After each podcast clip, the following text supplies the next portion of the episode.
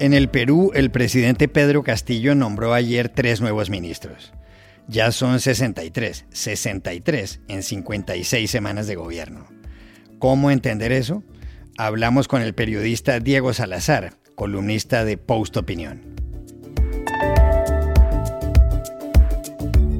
En Argentina, el presidente Alberto Fernández generó una gran polémica por unas declaraciones sobre el fiscal Diego Luciani, en las que mencionó al desaparecido fiscal Alberto Nisman. ¿Qué lectura darles? Hernán Capielo, de La Nación de Buenos Aires, nos lo explicó.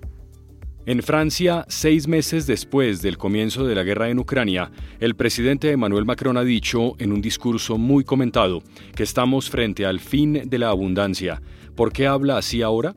Marc Bassets, de El País de Madrid, nos dio las claves. Hola, bienvenidos a El Washington Post. Soy Juan Carlos Iragorri, desde Madrid.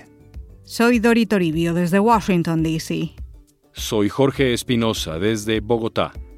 Es viernes 26 de agosto y esto es todo lo que usted debería saber hoy.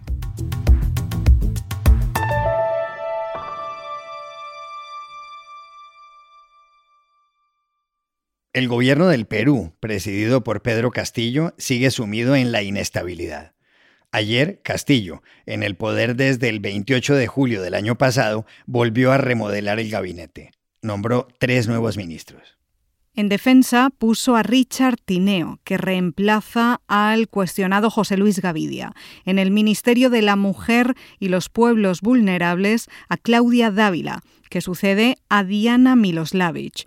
Y en Ambiente a Wilfredo Rozas, que sustituye a Modesto Montoya. Lo llamativo del tema es el número de ministros que ha tenido Pedro Castillo en su corta administración. Según datos confiables, el presidente peruano ha nombrado 63 ministros en 56 semanas de gobierno, es decir, más de uno por semana. Pero la inestabilidad en el Perú se encuentra también en la jefatura del Estado. Aproximadamente en los últimos cinco años, de enero de 2018 a lo que va de 2022, el país ha tenido cinco presidentes. Pedro Pablo Kuczynski, Martín Vizcarra, Manuel Merino, Francisco Sagasti y Pedro Castillo. Contra Castillo hay varias investigaciones abiertas. Tienen que ver con sobornos a cambio de ascensos en las fuerzas militares, con tráfico de influencias y con adjudicaciones de obras públicas. El 28 de julio miles de personas salieron a las calles de Lima a protestar.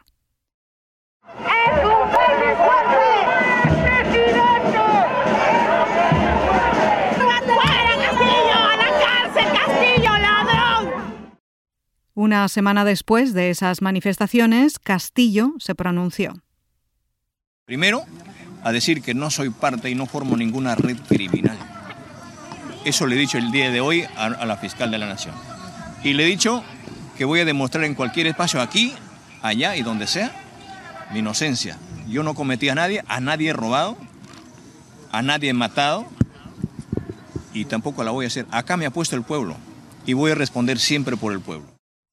El miércoles, en Post Opinión, la sección de columnas en español de este diario, The Washington Post, el periodista peruano Diego Salazar publicó sobre este asunto un artículo titulado La peligrosa danza del equilibrio precario de la democracia. Ayer lo llamamos a Ciudad de México para preguntarle por el significado que tiene el nombramiento de tres nuevos ministros por parte de Pedro Castillo. Los peruanos nos hemos acostumbrado ya a vivir eh, al borde del abismo semana a semana. Y en realidad los constantes cambios de ministros que realiza el presidente Castillo son ya a estas alturas la última de las preocupaciones, por absurdo que parezca. Eh, estamos hablando de un gobierno que ha contado con 60 ministros o más de 60 ministros en el último año, pero en realidad la preocupación ahora es el cerco de investigaciones fiscales que viene acorralando al presidente Castillo, para las cuales además no tienen ninguna respuesta más allá de la victimización.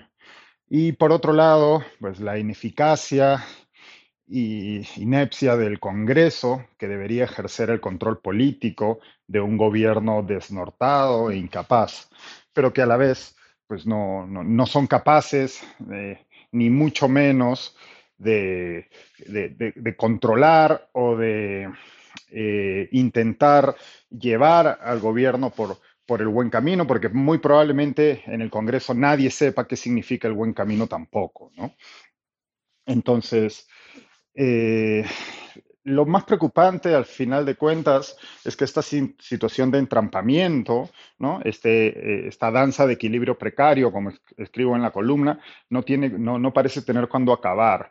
Vivimos con, pareciera que se nos cae el cielo encima todas las semanas, casi a diario.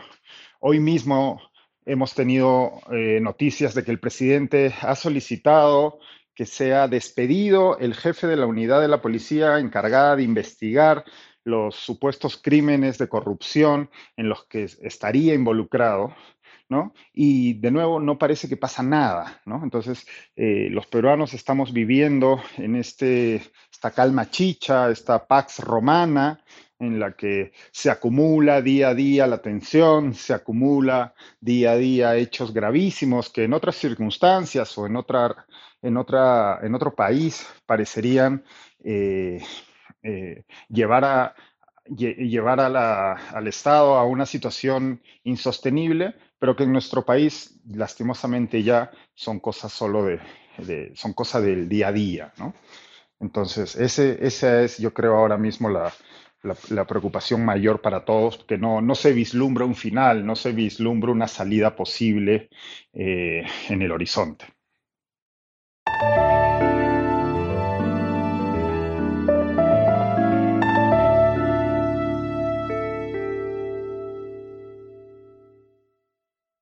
En Argentina se ha levantado una polvareda por cuenta de unas declaraciones que dio el miércoles en un programa del canal Todo Noticias el presidente Alberto Fernández.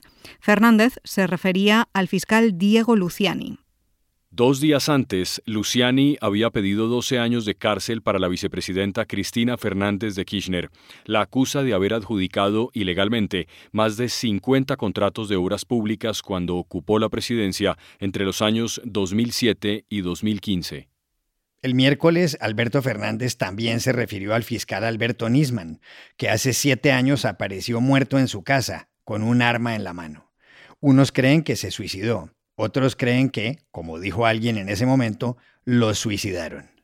Nisman se disponía a acusar a la entonces presidenta Cristina Fernández de Kirchner de estar encubriendo a los responsables del atentado terrorista contra la AMIA, la Asociación Mutual Israelita Argentina, que dejó 85 muertos en Buenos Aires en 1994. Alberto Nisman, cuya muerte causó una conmoción nacional, pensaba que la presidenta Fernández de Kirchner iba a impedir que se aclarara el atentado con carro bomba contra AMIA, tras haber firmado un memorando con el gobierno iraní. Toda esta explicación que les hemos dado, y perdón por lo compleja, es para ayudarles a entender por qué en la Argentina se produjo semejante controversia por lo que dijo el miércoles Alberto Fernández realmente alentar la idea de que le puede pasar al fiscal Luciani lo que le pasó a Nisman. Miren, hasta acá lo que le pasó a Nisman es que se, suicidó. Hasta acá no se probó otra cosa. Yo espero que no, que no haga algo así el, el fiscal Luciani. ¿Qué se puede concluir de lo que dijo el presidente Alberto Fernández sobre los fiscales Diego Luciani y Alberto Nisman? Llamamos ayer a Hernán Capielo, periodista del diario La Nación de Buenos Aires. Mira, yo creo dos cosas. Primero, con respecto a la muerte del fiscal Alberto Nisman, que eh, no está claro que no haya sido un homicidio. Al contrario, la justicia tiene a una persona que se llama Diego Lagomarcino, que es un colaborador del fiscal Nisman, que fue quien le llevó el arma, que está procesado por intento de homicidio y la causa está elevada eh, a juicio, con lo cual eh, la justicia abona más la hipótesis del homicidio que la del suicidio. Y por otro lado, me parece que las expresiones del presidente Alberto Fernández están de algún modo vetando la posibilidad del funcionamiento del Poder Judicial como uno de los tres poderes del Estado. Eh, me parece que esa lógica es una lógica muy peligrosa porque pone en tela de juicio el equilibrio de poderes. Eh, si cuestiona la actuación de la justicia como uno de los poderes del Estado y de algún modo pone en tela de juicio que pueda funcionar el Poder Judicial, que unos fiscales después de un juicio oral de tres años lleguen a la parte final del juicio y hagan una acusación, me parece que tiene que funcionar ese, ese poder del Estado y no ser reemplazado por esta suerte de clamor popular o manifestaciones públicas en contra de la justicia, como si para conocer acerca de si alguien es culpable o inocente tiene que decidirlo una multitud en la calle con una manifestación como la que se está convocando en contra de los fiscales. Por eso creo que la clave acá es eh, mirar la institucionalidad y que pueda seguir funcionando adecuadamente los tres poderes del Estado, aunque a veces las decisiones judiciales no sean del agrado del Poder Ejecutivo.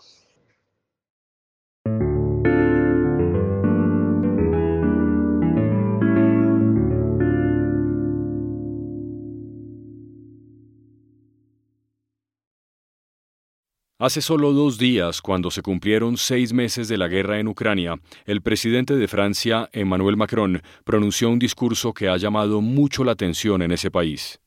Macron, que fue reelegido el 24 de abril, habló en su primer Consejo de Ministros después del receso del verano, un verano en el que Europa ha sufrido una histórica ola de calor que ha secado los ríos y facilitado los incendios forestales. Macron, consciente de que vienen épocas de recortes de energía, dijo esto para empezar. Creo que asistimos a una gran convulsión, a un cambio radical.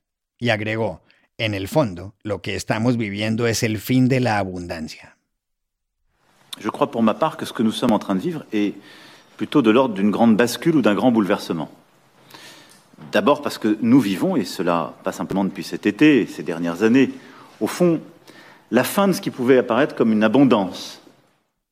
Macron, que a sus 44 años es uno de los principales líderes de la Unión Europea, añadió, Nuestra libertad, el régimen de libertad de vida en el que nos hemos acostumbrado a vivir, tiene un costo, y a veces, cuando hay que defenderlo, esto puede requerir sacrificios y ciertas batallas que librar.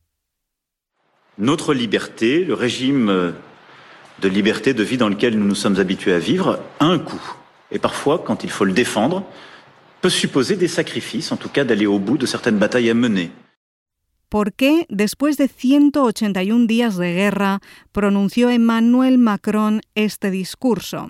Llamamos ayer a París a Marc Bassets, corresponsal del diario El País de Madrid, donde acaba de escribir sobre el asunto.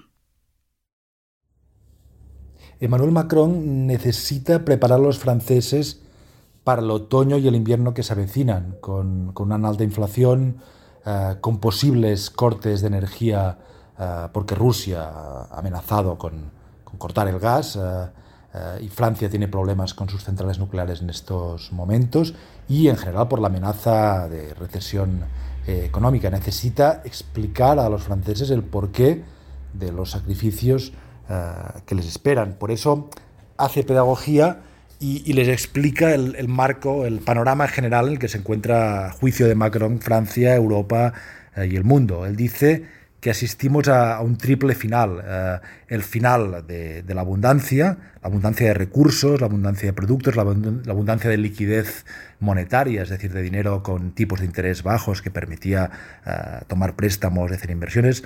Él dice que también es el final de las ilusiones, la ilusión de que eh, que empezó un poco al final de, la Guerra Fría, en los años 89, eh, 90, de que la democracia, los derechos humanos acabarían triunfando.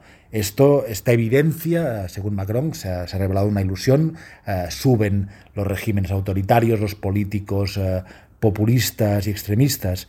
y dice también Macron que es el fin de la despreocupación, la creencia de que, y sobre todo en Europa, de que vivíamos en un mundo donde no habría más guerras, eh, y donde viviríamos en paz y tranquilidad. Pues el cambio climático y la guerra de, Ucrania eh, rompen también con, esta ilusión. Macron necesita eh, contrarrestar el discurso de la extrema derecha en Francia y de parte de la izquierda en contra de las sanciones a Rusia por la invasión de Ucrania y de la ayuda eh, militar a Ucrania y, lo hace con al estilo un poco de Churchill de guardando las distancias por supuesto del sangre sudor y lágrimas es decir pidiendo estos sacrificios pero lo interesante en el caso de Macron y muy revelador de su estilo es que él define el marco general y teórico en el que esto ocurre es un tipo de político que, hace eh, política y a la vez la, analiza. Eh, toma decisiones, eh, iniciativas y a la vez las teoriza. Y en esto me recuerda un poco a Barack Obama.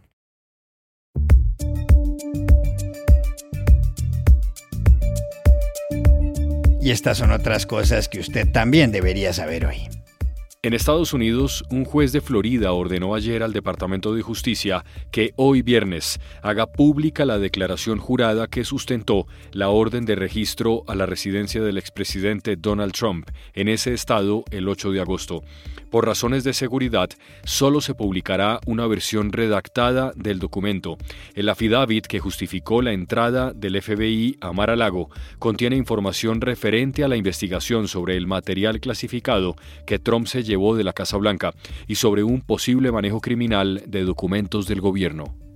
En España, el Congreso de los Diputados aprobó ayer la Ley de Garantía de la Libertad Sexual, conocida como la Ley del Solo Sí es Sí.